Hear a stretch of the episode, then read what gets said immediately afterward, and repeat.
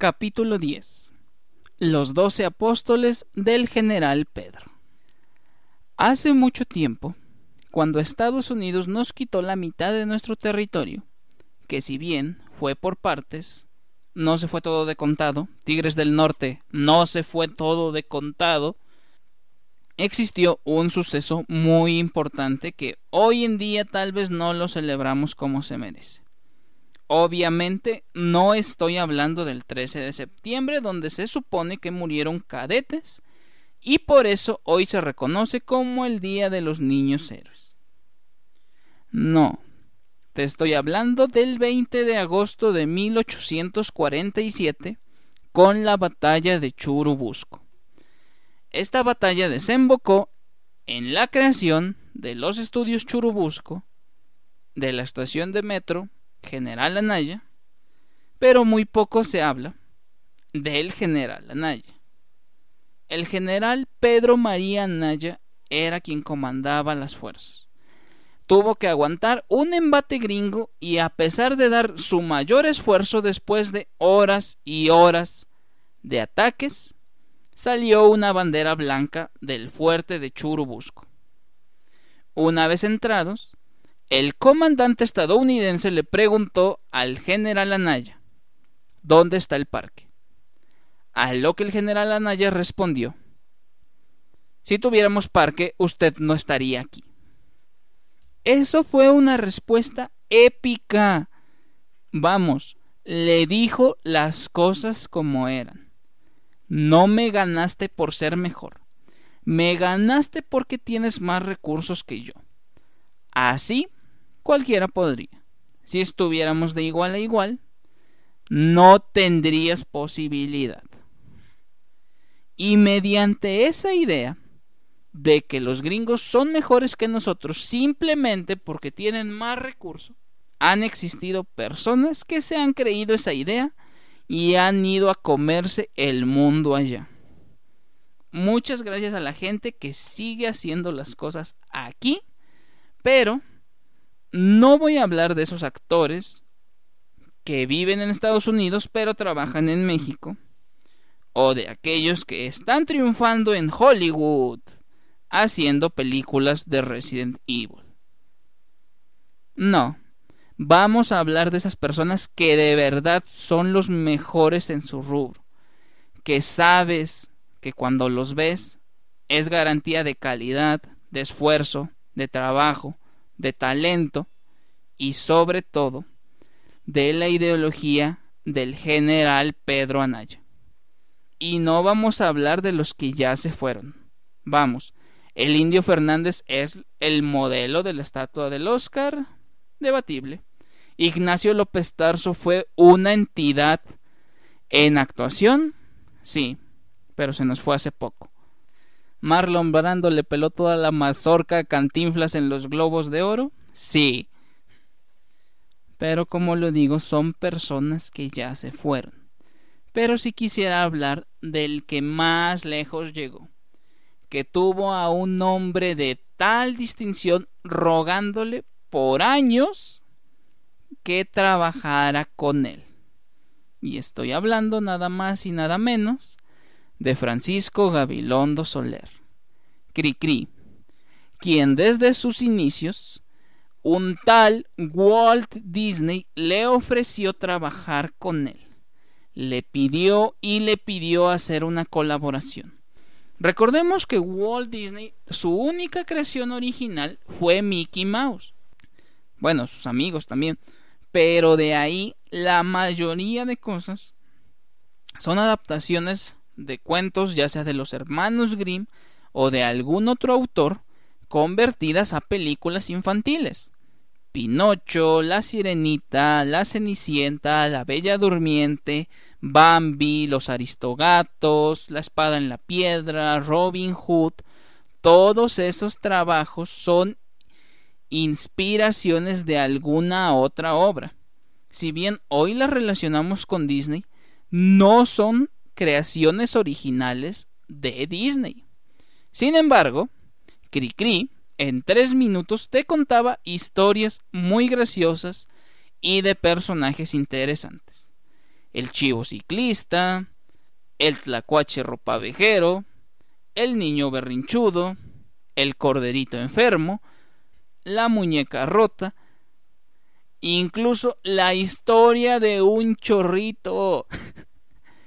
Cricri podía hacer magia y Walt Disney lo quería con él, al grado que para 1971, cuando Televisa, en conjunto con Ignacio López Tarso, deciden hacer una película homenaje, no una biopic, una película homenaje a Francisco Gabilondo Soler, el mismísimo Walt Disney se ofrece a trabajar con ellos y hace la animación de la canción de los tres cochinitos. Sí, esa animación que puedes encontrar en YouTube fue obra del mismísimo Walt Disney. Hay creepypastas que sugieren que sí se hizo una colaboración con ellos, pero al poco tiempo falleció el señor Disney. Y desde ahí ya no se intentó nada. Pero hay otros rumores que indican que si bien Phil Collins, Elton John y muchos otros trabajaron en el nuevo resurgir de Disney con las canciones de ese entonces, se dice que tuvieron asesoría y trabajo con Francisco Gabilondo Soler para poder hacer que esas canciones sonaran tan bien tanto en español como en su idioma original. ¿O vas a creer que Hombres de Acción solamente fue traducida así? No. Hay muchísimo trabajo detrás. Y si no me crees, vuelve a escuchar el ratón vaquero. What the hell in this house? For a manly cowboy mouse. Hello you, let me out, and don't catch me like me a trout.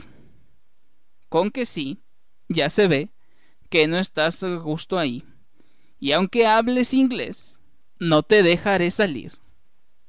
En pocas palabras, y en su muy particular autoría, Cricri muchas veces le dijo a Disney que no iba a trabajar para él. Y sí, ya sé que cuando hablamos de mexicanos triunfando en el extranjero, automáticamente va a venir a nuestra mente la Sagrada Trinidad del Toro, Cuarón e Iñárritu y todavía hay gente que llega a desprestigiar el trabajo de estos. Pero vamos a ponerlo en dimensiones. Iñárritu desde su primer película llegó a pisar los Óscares.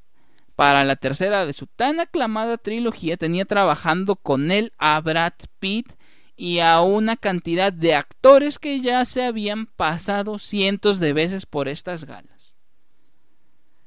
Alfonso Cuarón hombre que empezó creando una chick flick, terminó dirigiendo una de las películas de la saga más importante de esta generación. Digan lo que quieran. Amamos El Señor de los Anillos, pero Harry Potter fue la saga más influyente a nivel libro-película. Y la tercera entrega dirigida por Alfonso Cuarón. Además de eso, creador de una de las primeras obras distópicas que se sienten reales, pues Children of Men al día de hoy sigue siendo vigente. Y a diferencia de otras tantas historias como El Demoledor, Robocop o Judge Dredd, Children of Men fue la primera distopía completamente seria. Y si vamos a Guillermo del Toro, amigo, ¿Podemos hablar de sus películas? Sí. Podemos decir de toda su influencia en el mundo cinematográfico sin ningún problema. Y aún así solo es la punta del iceberg. Pues en muchísimas otras obras él simplemente ha apoyado con ideas.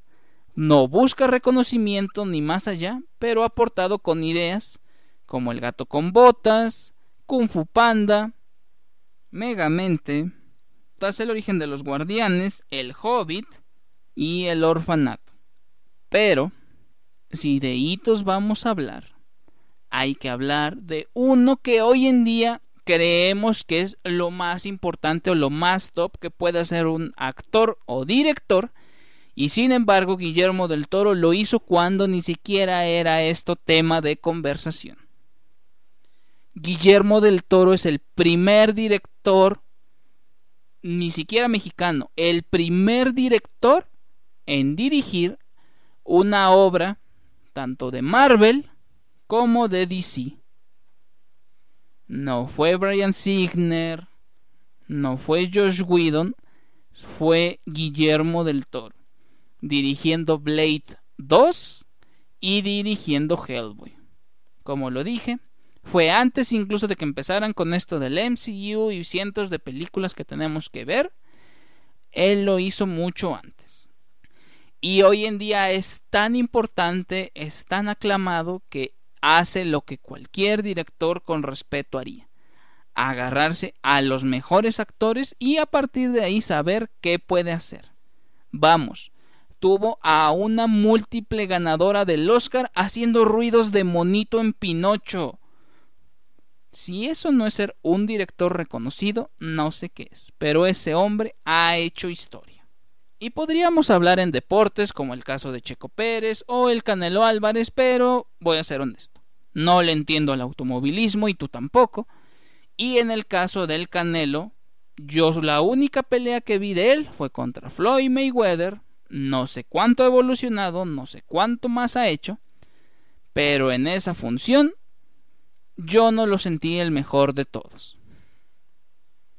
Caso contrario de Juan Manuel el Dinamita Márquez, que dejó hecho mierda a Pacquiao no solo en una ocasión, en todas las ocasiones lo dejó hecho mierda. Solamente que en la 4 también lo dejó tirado en la lona.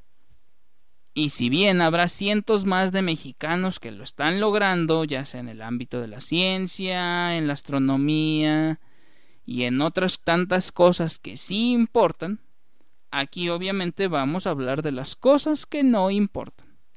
Así que esa gente sé que no escuchan podcast y lo único que nos queda decirle es muchas gracias por seguir haciendo a México tan grande.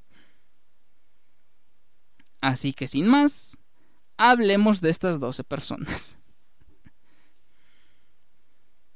Si te diste cuenta, este podcast hablamos sobre libros y cómo se asociaban con ellos. Y generalmente vas a decir, ay, la mejor pluma de México, Elena Poniatowska.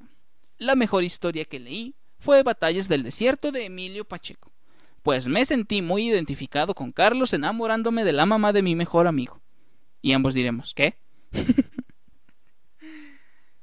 Pero, al menos en mi opinión, la mejor autora actual de México, reside en Monterrey y lleva el nombre de Sofía Segovia. Sofía Segovia es una mujer que si llegas a ver su foto, creerás que es tu tía la rica, pero es una mujer con una mente increíble. Basta con que abras uno de los índices de su libro y veas cómo le pone un título increíble a cada uno de sus capítulos. Aparte de ello, crea historias increíbles. En este podcast ya se hablaron de dos de ellas, El murmullo de las abejas y Peregrinos.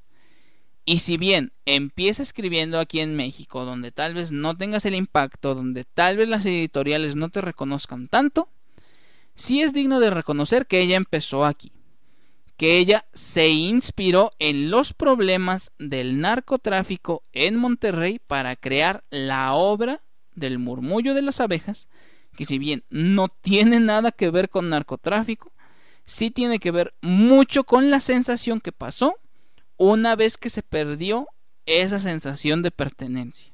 Algo así como lo que pasa en Ya no estoy aquí, que también podríamos hablar de ella, pero a Fernando Frías todavía le queda mucho camino por recorrer. En el caso de Peregrinos, fue una obra que tomó de una persona que conoció que podría ser cualquiera más en el mundo, de un ingeniero que creó una descorchadora para los viñedos de Casa Madero. Pero ese hombre tenía una increíble historia que contar y con la pluma de Sofía Segovia nos deja una maravilla increíble por mostrarnos. Sofía Segovia Todavía le queda mucho camino, pero ya no aquí en México.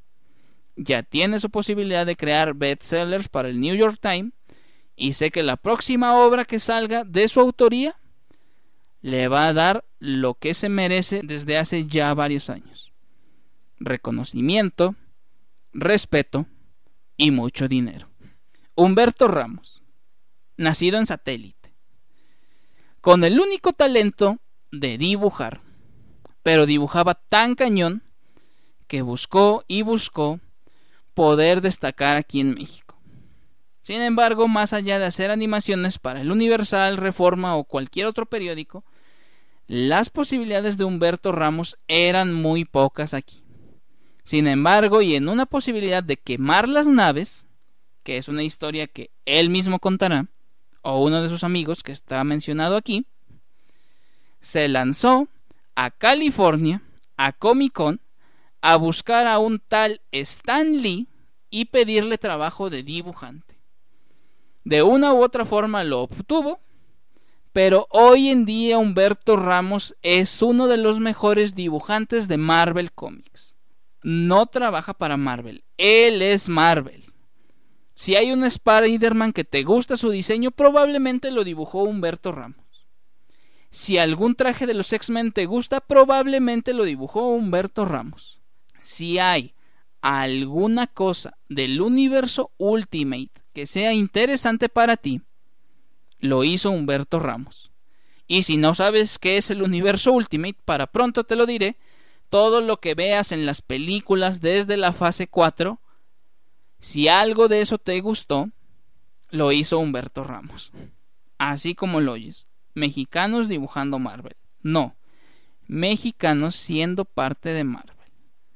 Hombre de la confianza de Stan Lee, de la confianza de Jack Kirby, que sabía que podía dar el diseño a la altura de los personajes que se le conferían.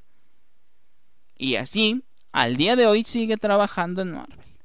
Bajita la mano y haciendo lo que sea, no buscando un protagónico que seguramente nunca más rife y tenga que vender sus juguetes al 80% de descuento, Humberto Ramos es Marvel. Y si bien ya hablamos de la Santísima Trinidad, vamos a hablar de uno que estuvo con ellos tres todo el tiempo.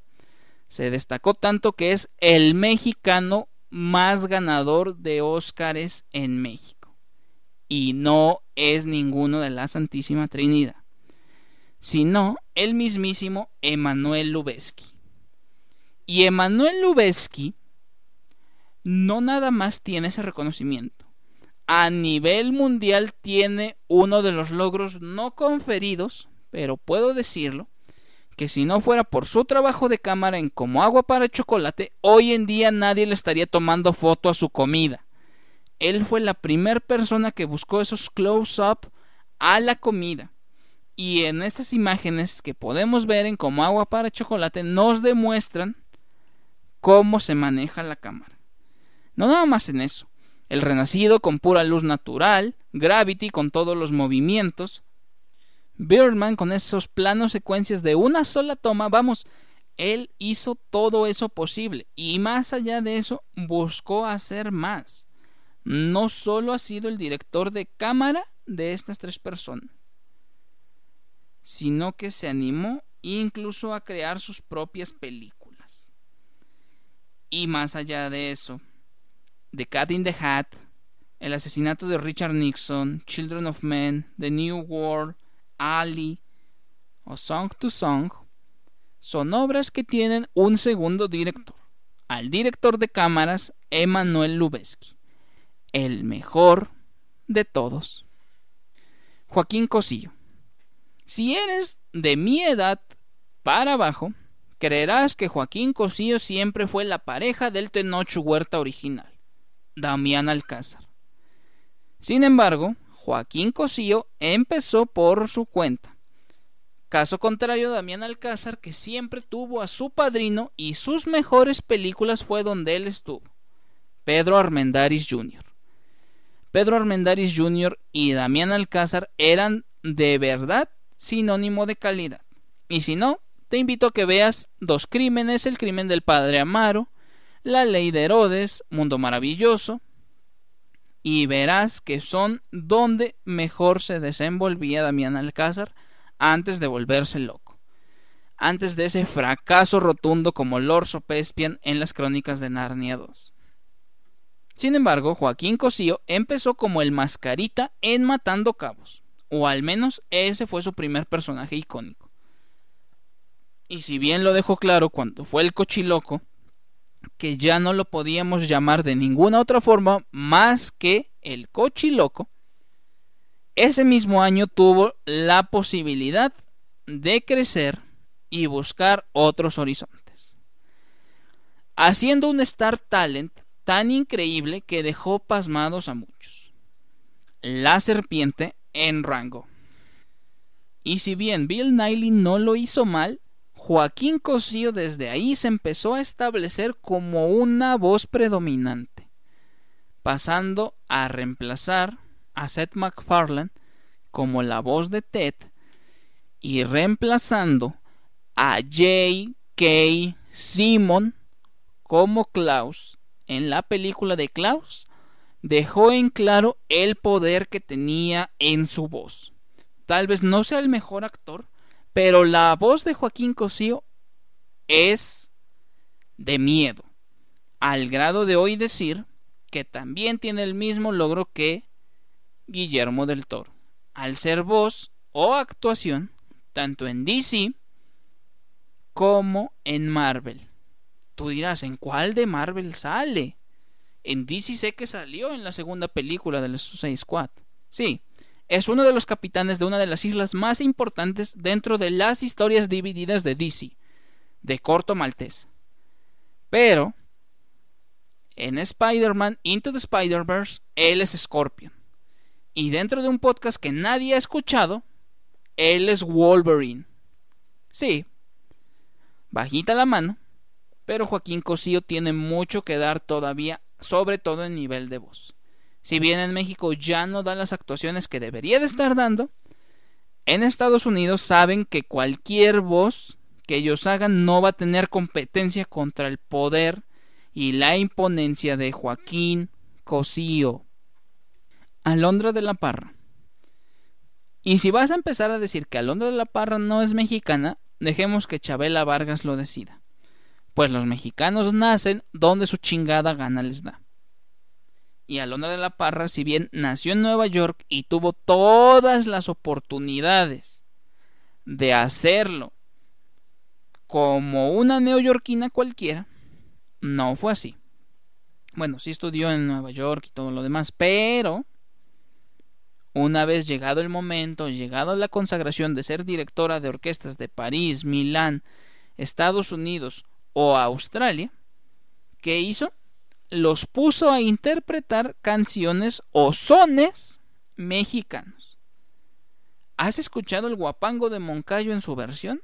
Mijo, eso es talento, eso es dedicación, eso es poner a otros 50 cabrones a obedecerte, a seguir un ritmo que hasta hace muchos años era solo de mariachis y solo en los rincones de Guadalajara. Deja tú ese, ese es el más famoso. ¿Quieres saber cuál es el mejor? Ve el danzón número 2 de Arturo Márquez. Ve la pasión que se ve en sus manos, en su rostro. Ve a todos interpretar un son jarocho que nunca nadie más, excepto en Arráncame la vida, hubiera utilizado. Y hoy es tocado por las mejores orquestas del mundo.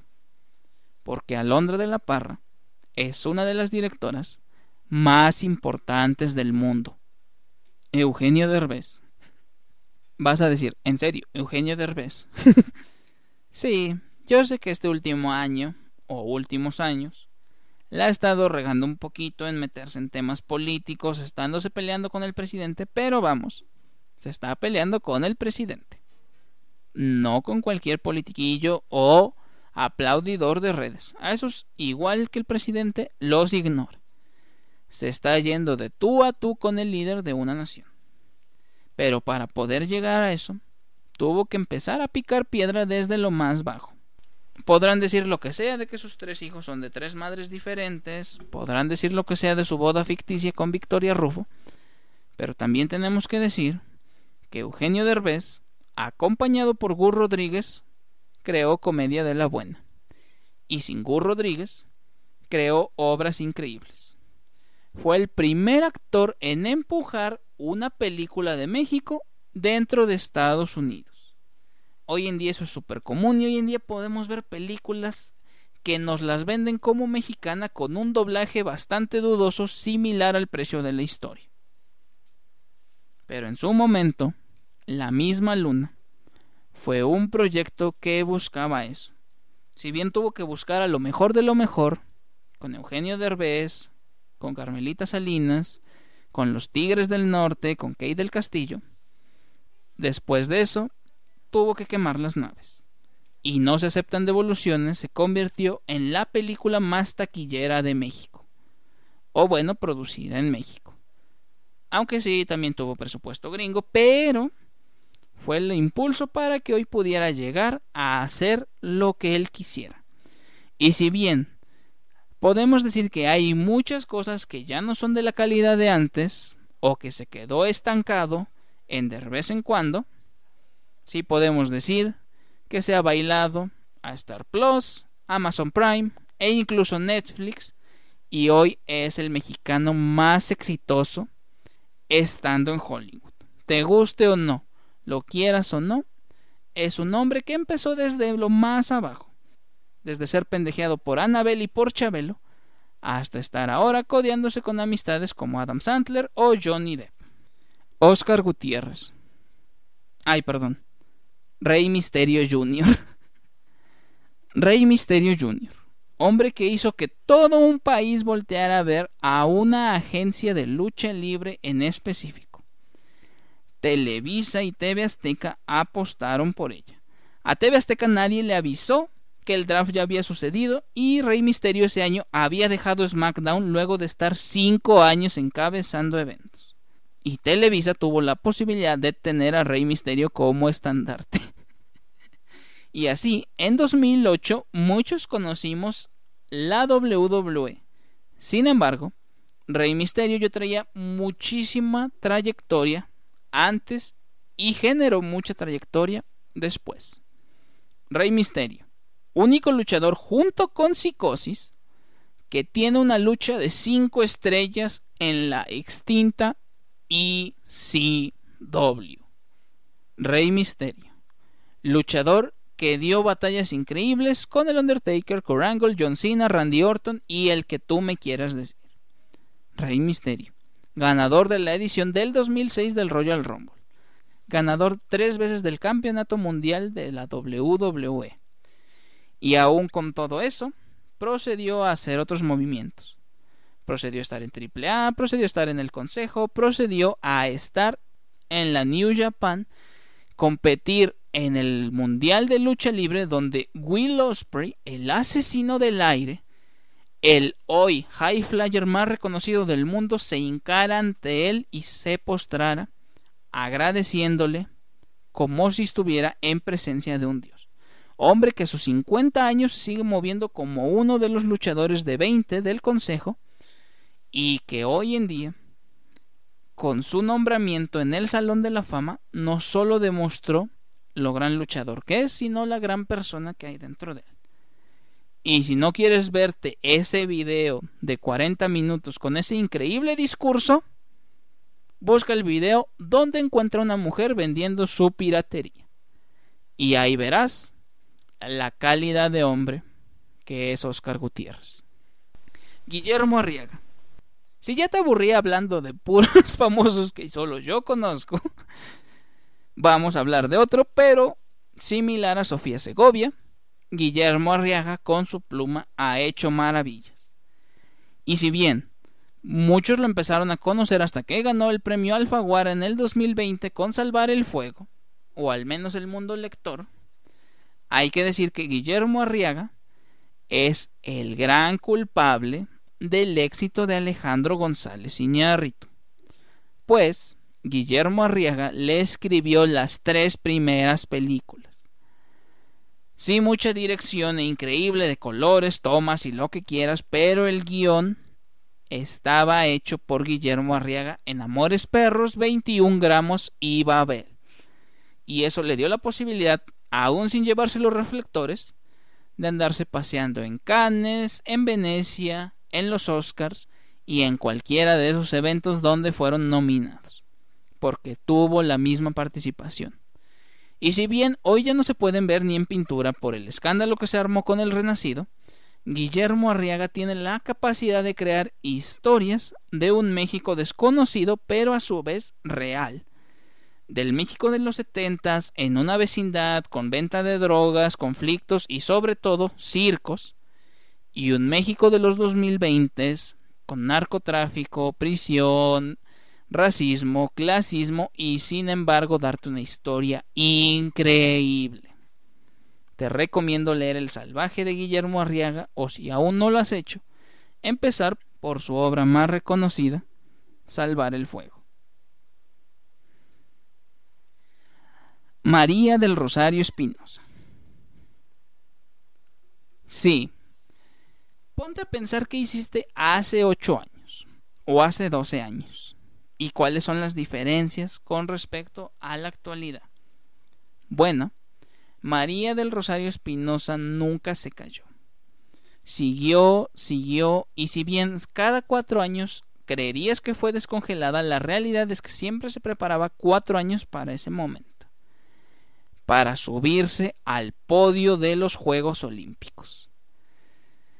Podrá haber concursantes que han estado en más ediciones, pero María del Rosario estuvo en tres y en las tres se subió al podio. Beijing 2008 ganando el oro. Londres 2012 que con un error solamente se llevó el bronce. Y Brasil 2016 donde se demostró que la edad ya le estaba pesando, ya era una veterana y se tuvo que conformar con la plata. María del Rosario Espinosa. La mujer y el atleta más ganador de preseas olímpicas mexicanas. ¿Está muy lejos de las 8 de Phelps? Sí, pero fue lo que ella pudo hacer con sus recursos, con su habilidad, formando parte del ejército y hoy en día ya teniendo una comisión para preparar a las futuras estrellas que tienen la misión de en 12 años hacer lo mismo que hizo ella. Tomar el podio, ser parte de la celebración y demostrar lo chingona que era. Alan Estrada Gutiérrez. O solamente Alan por el mundo. Si bien tú creerás que un youtuber no debería de estar aquí porque sus únicos logros es estar detrás de una cámara, yo te diría que sí, tienes toda la razón. Pero Alan Estrada ni de lejos es eso. Alan Estrada tomó cursos de actuación, cursos de canto, cursos de baile. Su sueño era ser un actor y lo estaba logrando cuando le dieron su papel en Hoy no me puedo levantar. Sin embargo, y descubrió ahí que el teatro no pagaba tan bien. Así que se tuvo que limitar con participar en Hoy. Y de ahí ser concursante de un reality y en la final enfrentarse a Piwi, Niga, Gloria Trevi Kalimba y demás personajes que hoy estarían cancelados. Pero, ya sabes, disqueras. El único que no tenía una disquera respaldándolo, pero sí todo su talento en ese programa, era Alan Estrada. Obviamente ganó Peewee. pero Alan Estrada demostró desde ahí de qué estaba hecho. Y si bien le dieron una película llamada Amor letra por letra que nadie vio nunca, siguió empujando y haciendo lo que más le gustaba hacer, trabajar. Viajó, nos entregó un canal lleno de contenido y hoy con el paso de la edad ha decidido emigrar a lo que de verdad le apasiona, el teatro y la actuación, pero desde otra perspectiva. Y creó el mejor musical que se ha hecho en México al menos los últimos 20 años. Y siete veces adiós es un teatro que está lleno todos los fines de semana. La usurpadora llegó a cines y desde ahí podemos ver que Alan Estrada es mucho más que Alan por el mundo. Que si quieres solamente demeritarlo por ser Alan por el mundo, déjame decirte, estuvo en el Titanic. Güey, ¿qué otra persona puede estar en el Titanic sin tanta preparación y demás? Él lo logró Y no solo por ser famoso, porque su fama llegó a causa de su dedicación. Así que si quieres hablar de alguien chingón, Alan Estrada sin duda está en ese punto. Franco Escamilla. sí, como lo escuchaste. Franco Escamilla. El mejor comediante de México. El mejor comediante de Latinoamérica. Y está muy cerca de ser el mejor comediante de habla hispana. El hombre que empezó en Cuautla, Morelos y no se ha cansado de recordarlo, sabiendo sus orígenes, hoy en día es un creador de contenido increíble. Y volvemos a lo mismo, si quieres ir solo a YouTube, nos vamos a YouTube. Pero si quieres hablar de su comedia, de sus participaciones, de sus presentaciones, de sus especiales de Netflix, de que lo único que le falta es ser headliner de Viña del Mar, es otra cosa. Y empezó desde lo más bajo, desde cantar en camiones, desde cantar en restaurantes, estar en estamparados, estar en multimedios, estar en lo más bajo de la, de la televisión en México. Pero su gran logro, y yo se lo puedo reconocer, en su chiste de Telcel, demostró que ser vendido o venderse a las marcas era algo completamente natural. Pues al igual que tú y yo, una persona de a pie necesita comer. Y él es una persona de pie. Si bien tiene hoy cientos de millones de pesos ganados, que muchos les han robado sus amigos, Franco Escamilla es el mejor comediante de habla hispana. Y nadie se le está acercando siquiera. Si crees que debe de ser cancelado por misógino, te falta escuchar el episodio anterior. y si no crees eso, tal vez lo vas a creer con el último de los apóstoles. José Manuel Torres Morales, Chumel Torres. Y si bien lo quieres demeritar por cosas que ha hecho como cantar el cielito lindo o no saber qué es la izquierda, hay que ser claros en algo. Si le quitamos el tema de la política, sigue siendo un ingeniero trabajador, sigue siendo aquel hombre que tuvo la posibilidad de dar una conferencia en el NDI, sigue siendo la voz de Body en Mascotas, sigue siendo Sam en Agotados, Manuel en Un Dios Salvaje, y sigue siendo la gran persona que es. Tal vez tú no lo ves porque estás cegado por un odio que alguien más te impartió, pero Chumel Torres es el más claro ejemplo de bondad. Y si lo sigues en redes y no te clavas solamente en los comentarios políticos que da, verás que es el más claro ejemplo de lo que pasa cuando no se te sube la fama. Pues si tú crees que es mamón, eso es por ser norteño. Pero, comediante, actor y todo lo demás que ha logrado a base de puro esfuerzo y perseverancia, lo demuestra y lo demuestra con una de las cosas más mexicanas que hay. El amor a su difunta madre y la dedicación que le da a su trabajo.